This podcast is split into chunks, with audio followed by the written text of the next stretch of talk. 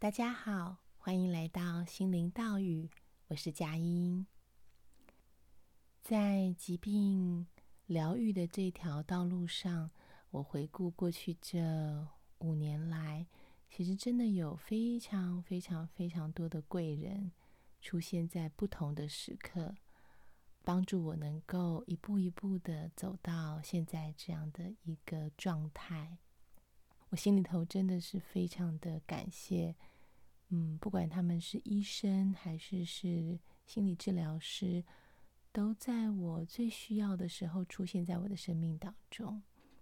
我也发现，从一开始生病头几年，会不断不断的找外面的资源，就是一直觉得很慌、很担忧，然后主动会想要去找寻一些解答。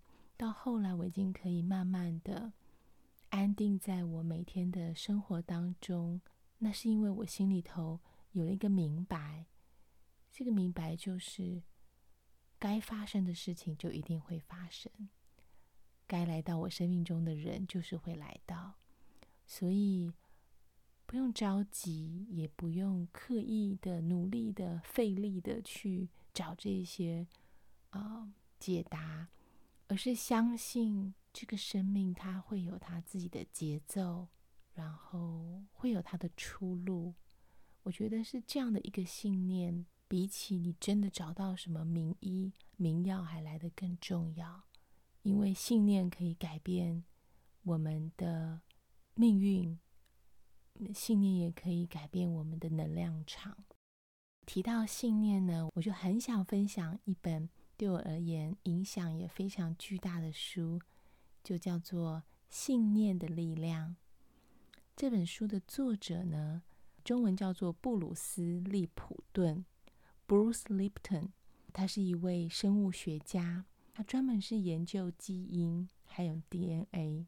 然而呢，他就在研究这个细胞生物学的过程当中，竟然发现了其实有一个能够超越基因的现象，那就是我们的信念。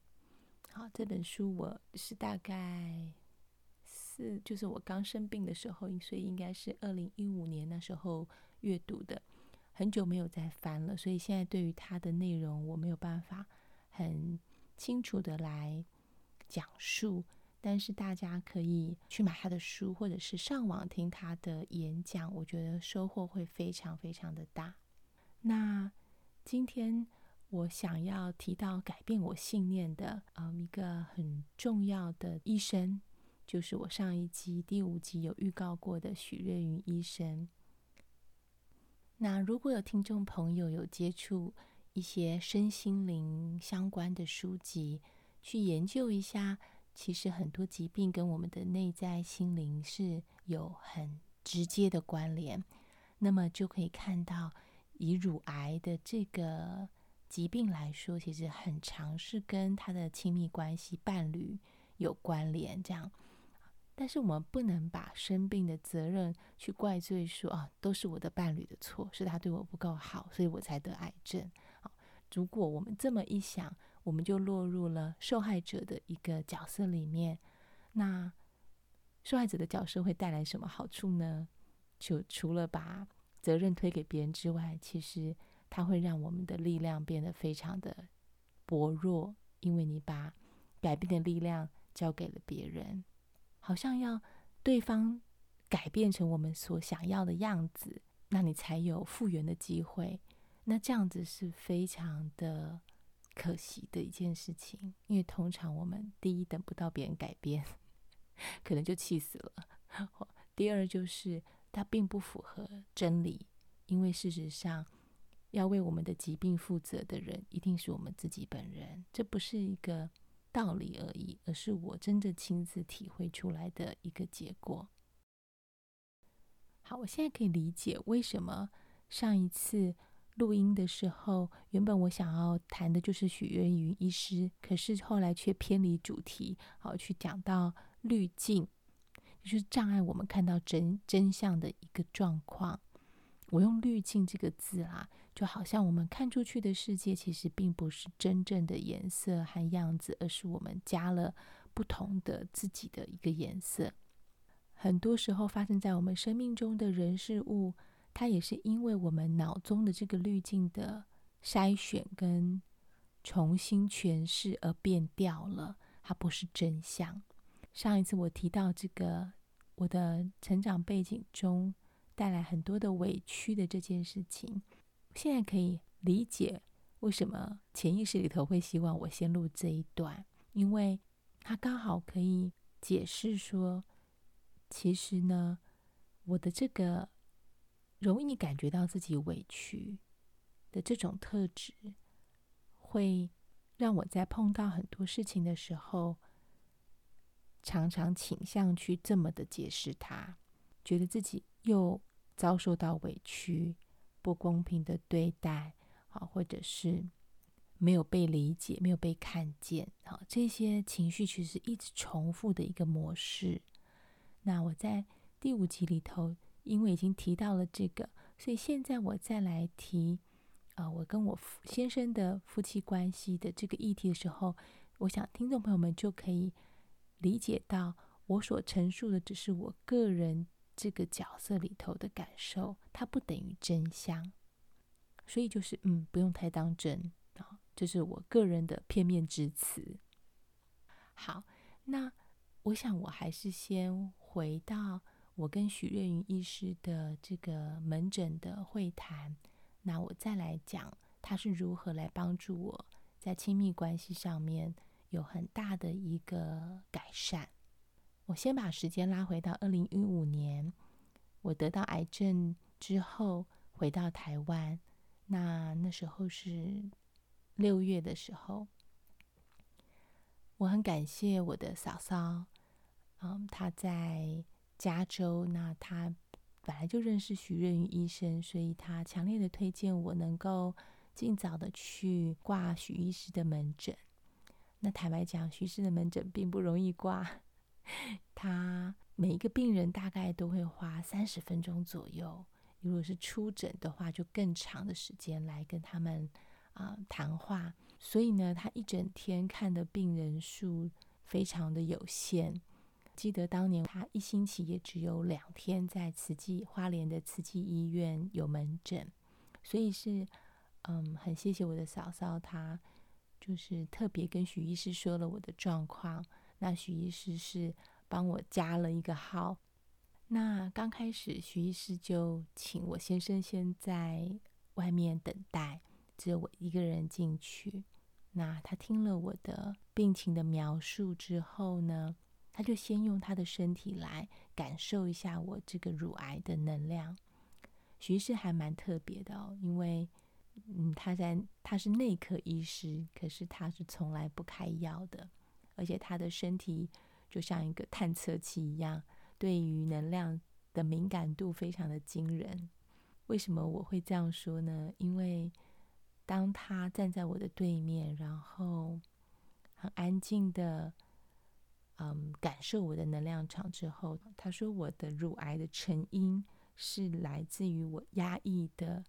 委屈和悲伤，而这主要的来源就是我的先生。他后面也提到说，不是我先生对我不好，而是他看不见我。其实我真的是听到他说看不见我的这个描述的时候，马上就泪崩了，因为那是一种很难跟人启齿的感觉。尤其认识我先生的人都知道，他就是嗯，不能说是。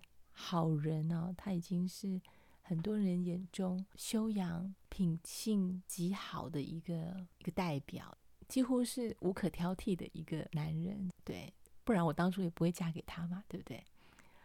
他品性好，修养好，很善良，很心胸宽大的一个这样的一个男人，又又很会做家事，很会煮菜。这么好的男人，就还要抱怨他？我想，我相信，啊、我身边有很多的呃朋友，或者是可能长辈，都会觉得你不要再不知足了。所以，我其实，在嫁给他的前一两年，过得很不开心，很不开心。我基本上是不太允许自己抱怨他，因为我总觉得好像都是我的错，是我要求太多，是我不知满足，所以那种怨气全部都是闷在我的心里。所以当许医师能够看见我心里头深处所感觉到的那种不被了解、不被理解、不被看见的这种失落感，我打从心底觉得好感谢他，就是我有种终于被理解的感觉。许医师那时候有提到说，其实我先生看不到我是他自己的成长背景所导致的结果，其实跟我无关。也就是说，今天不管是谁来到我先生太太的这个位置，很可能他都是用这样子的一个模式在跟他互动。所以我的理解是，他并不是刻意要忽略我，刻意要不理解我，而是他没有办法。所所以，首先呢，这个观点就会让我知道说，不是我不够好，所以得不到我渴望的这种爱，或者是被看见，而是他有他的限制，这是第一点。第二点呢，其实许任瑜医师跟我提到的是，我一直渴望被别人认可，是因为我自己都看不到我自己。他又说对了，就像我之前分享过的，我是一个非常在意别人看法的人。为什么？因为我的自我价值感不够坚定。我觉得我的价值的建立，真的都是来自于外在的声音。所以，当有人批评我，对我来说，就好像把我的价值感拿刀子砍了一截的感觉。我觉得我过去的这十几二十年来，就是这样的一个状态。我活得很辛苦，虽然表象上看起来好像非常的富足，要有要什么有什么，但是其实自己心里头知道。好像有一个无底洞，那个无底洞就是觉得自己永远都不够好，好像永远都不值得拥有自己真正想要拥有的生活。那那时候许医师也提到说，我先生他心里头是很担心他的事业、他的工作，他也没有说错，因为那时候我们刚创业，他有很大的压力。接下来呢，许医师就请我先生进到诊间，然后他也去判读我先生的能量场，然后告诉我们说，嗯，其实我们夫妻就是天南地北的类型。我先生就是比较逻辑理性的特质，所以他很多的能量是聚集在他的头脑。那我的部分呢是感受型，就是我的能量其实是。四散在周围，我对于周围所发生的事情非常的敏感，不管是声音啦、温度啦，甚至空气的品质，我都会很敏感。那何况是身边的人啊，他们的情绪状态、他们的呃形象的变化，我我都会收集到这些讯息。这已经好像变成一种习惯了。可是因为我的能量散在四周，所以。其实我很容易被别人影响，然后我也比较难去觉察我自己的状况。那许润宇医师，我还记得他那时候有提醒我可以做一个练习。他说我对于别人的请求很难拒绝，很难说不。那他建议我呢，有时候在答应别人事情之前，可以先缓一缓，不要马上的回答，而是可以先。回到我自己一个人的场域的时候，静下心来去感觉自己是不是真心想要答应一件事情，还是是一种人情上的压力，觉得不好意思拒绝，所以答应。所以他在教我的是，因为我的能量很容易被别人影响，所以要在。适时的能够有一些界限，回到自己最舒适的状态，再来做一些决定。他所讲的这些都是我觉得蛮贴切我的状况，而且很实用的建议。那那一次呢，徐医师也建议我和我先生可以常常做一个，嗯，平衡我们能量场的一个动作。我试着用。语言来表达，因为没有影像，真的有一点点的困难哦。就是想象今天你想要改善关系的对象在你的前方。也就是说，这个能量动作不见得当事人一定真的要在现场，如果可以在很好，但是不在也没有关系。所以呢，可以观想这个人他在你的前方。以我来说，我就是观想我的先生在我的前方，我们面对面站着。然后你用你的双手，在你跟他的中间的这个空间画一个横向的八。这个横向的八应该就是那个无限的这个符号，就是两只手同时在你和对方的中间，然后立体的一个八。对，所以他比如说他会在我的胸前先哦翻转往上，然后到中间以后到他的面前，再用另外一个角度翻转上来。对啊，我真希望我有更好的方式来描述。如果不知道该怎么做，可能可以去看许愿宇医生的书，或者是啊、嗯，他的很多的影片，在 YouTube 上都可以找到。好，所以呢，那一次跟许医师谈完话之后，我觉得他的能量有帮助我稳定很多。基本上，许医师蛮特别的，他每天其实看的都是一些 疑难杂症的。疾病啊，而且他也有很多很多的癌症病患，可是他本人的能量是非常非常的轻盈，嗯，我甚至觉得他是一个有点活泼，然后纯真的一种状态，所以跟他会谈本身其实就是一个蛮愉快的一个过程。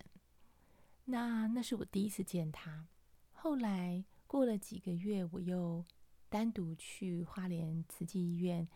找他第二次的门诊，后来又过了将近一年吧，我都已经回到美国生活了一年，然后再返台，所以应该是二零一六年底到一七年初的那段时间，我自己带我自己带了孩子回台湾住了将近半年的时间。那我的乳癌的大小呢？其实本来在生完孩子之后有缩小了不少。那我没有做任何西医的处理，等到我回美国生活以后，它又慢慢的变大。所以后来我带着孩子回台湾住了一段时间，也是想要在台湾找到一些另类疗法。后来我也跟许医师碰了一次面。那一次，许医师就说：“嗯，他觉得我们的夫妻关系改善的并不多。”那许医师给了我两个功课。第一个功课就是每天要照镜子五分钟。这个照镜子不是去看自己啊有没有眼屎啊，衣服穿的有没有歪掉这种照法。他要我的是去端详镜子中的自己。好好的看见自己，因为他总觉得我会这么的依赖其他人的肯定或关怀，是因为我对我自己并不看重。所以透过这个练习，我可以好好的和自己的内在做连接。那第二个功课呢，是他要我每天写下我先生的五个优点，而且不能重复。那时候我第一个反应是，嗯，可是现在我们分隔两地，他在美国，我在台湾，这这怎么写呢？徐医师是说还是可以啊，他就这样轻轻的微笑着，然后很淡然的说还是可以写啊。然后我心头想法是，第一个就是说这太难了吧，没有相处怎么写优点？第二个念头就是为什么？为什么是我要写他的优点，不是叫他来写我的优点呢？那时候心里很不服气，想的是，是他看不见我，应该是他来写我的优点吧。对，所以呢，可想而知，我在那样的心态下，我根本就不会想做这个功课。所以这两样功课，坦白讲，我都没有好好的、认真的去做。一直到二零一八年，真的是时机成熟了。就像我前面录音的时候提到的，该发生的事情就会发生。那二零一八年的时候，我开始做化疗。那时候我参加一个灵修团体的课程，里面有提到要练习不抱怨，我就觉得，嗯，不抱怨真的好困难哦，尤其是不抱怨我的先生，好困难。所以我灵机一动，就是啊，许医师叫我写的这个作业，这个功课，写下先生的五个优点，相对之下好像还容易一些呢。好，所以我就决定了。我每天晚上睡前，我会花一点时间，好好的静静下心来回想那一天我先生跟我的互动，然后把他的优点写下来。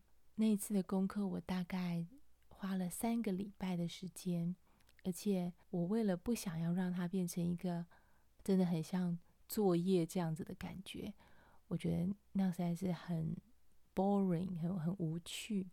所以我就拿了一张画纸，白色的，蛮大张的一张画纸，我就告诉自己说，这就是我的艺术创作。我又拿了一桶二十四个颜色的这种细的签字笔，对，我就拿这一桶彩色笔在我的书桌上面。我每天呢，就用我的左手去随意抽出一支笔，或者有时候我是啊、看着这些颜色，然后。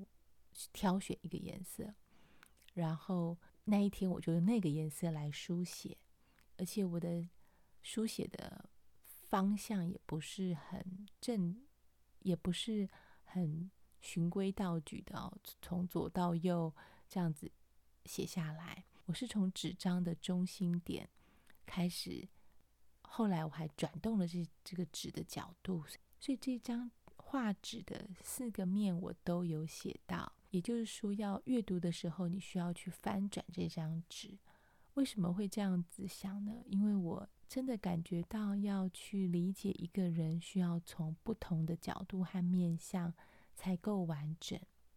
后来，这张写满了我先生优点的纸呢，我就把它裱框，当做生日礼物，在二零一八年送给他。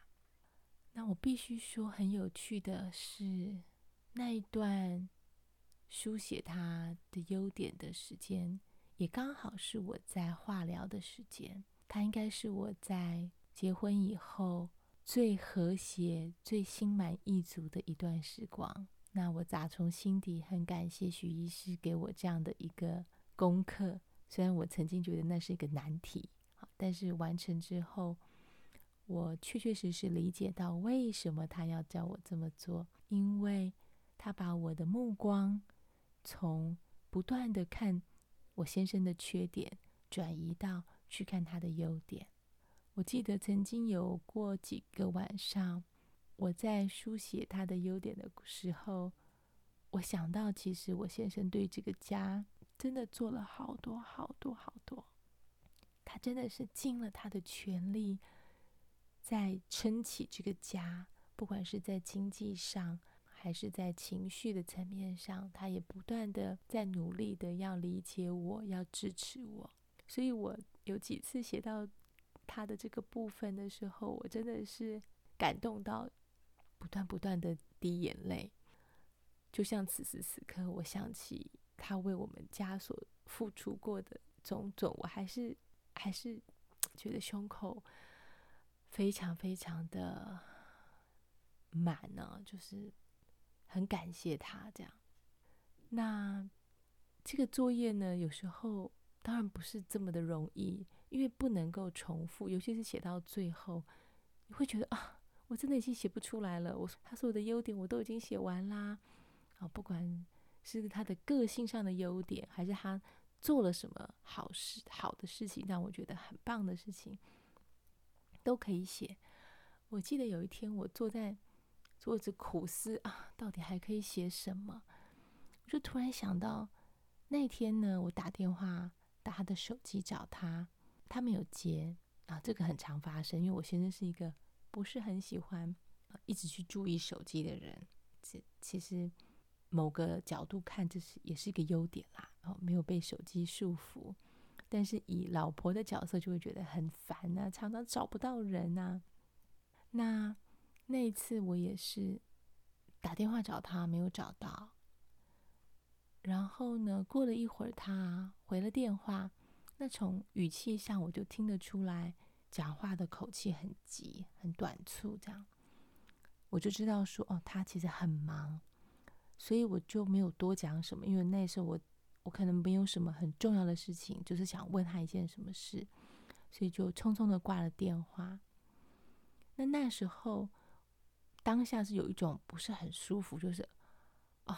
我也连一句话都不能好好跟你讲，这样子的一种抱怨又出现。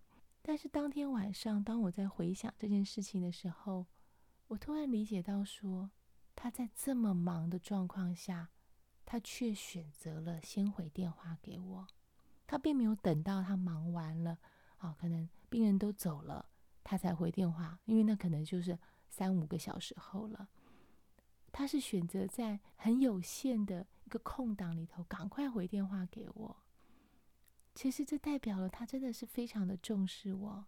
因为如果换换个角色，我在上班，他在家里，也许我看到未接来电是他，我会想着啊，晚一点吧，开完会再回啊，这件事情处理完再回。我不见得会像他是做一样的选择。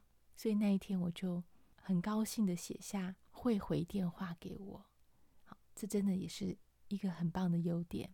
有些是可以在很忙碌的状态下，他还是先回电话确认我 OK。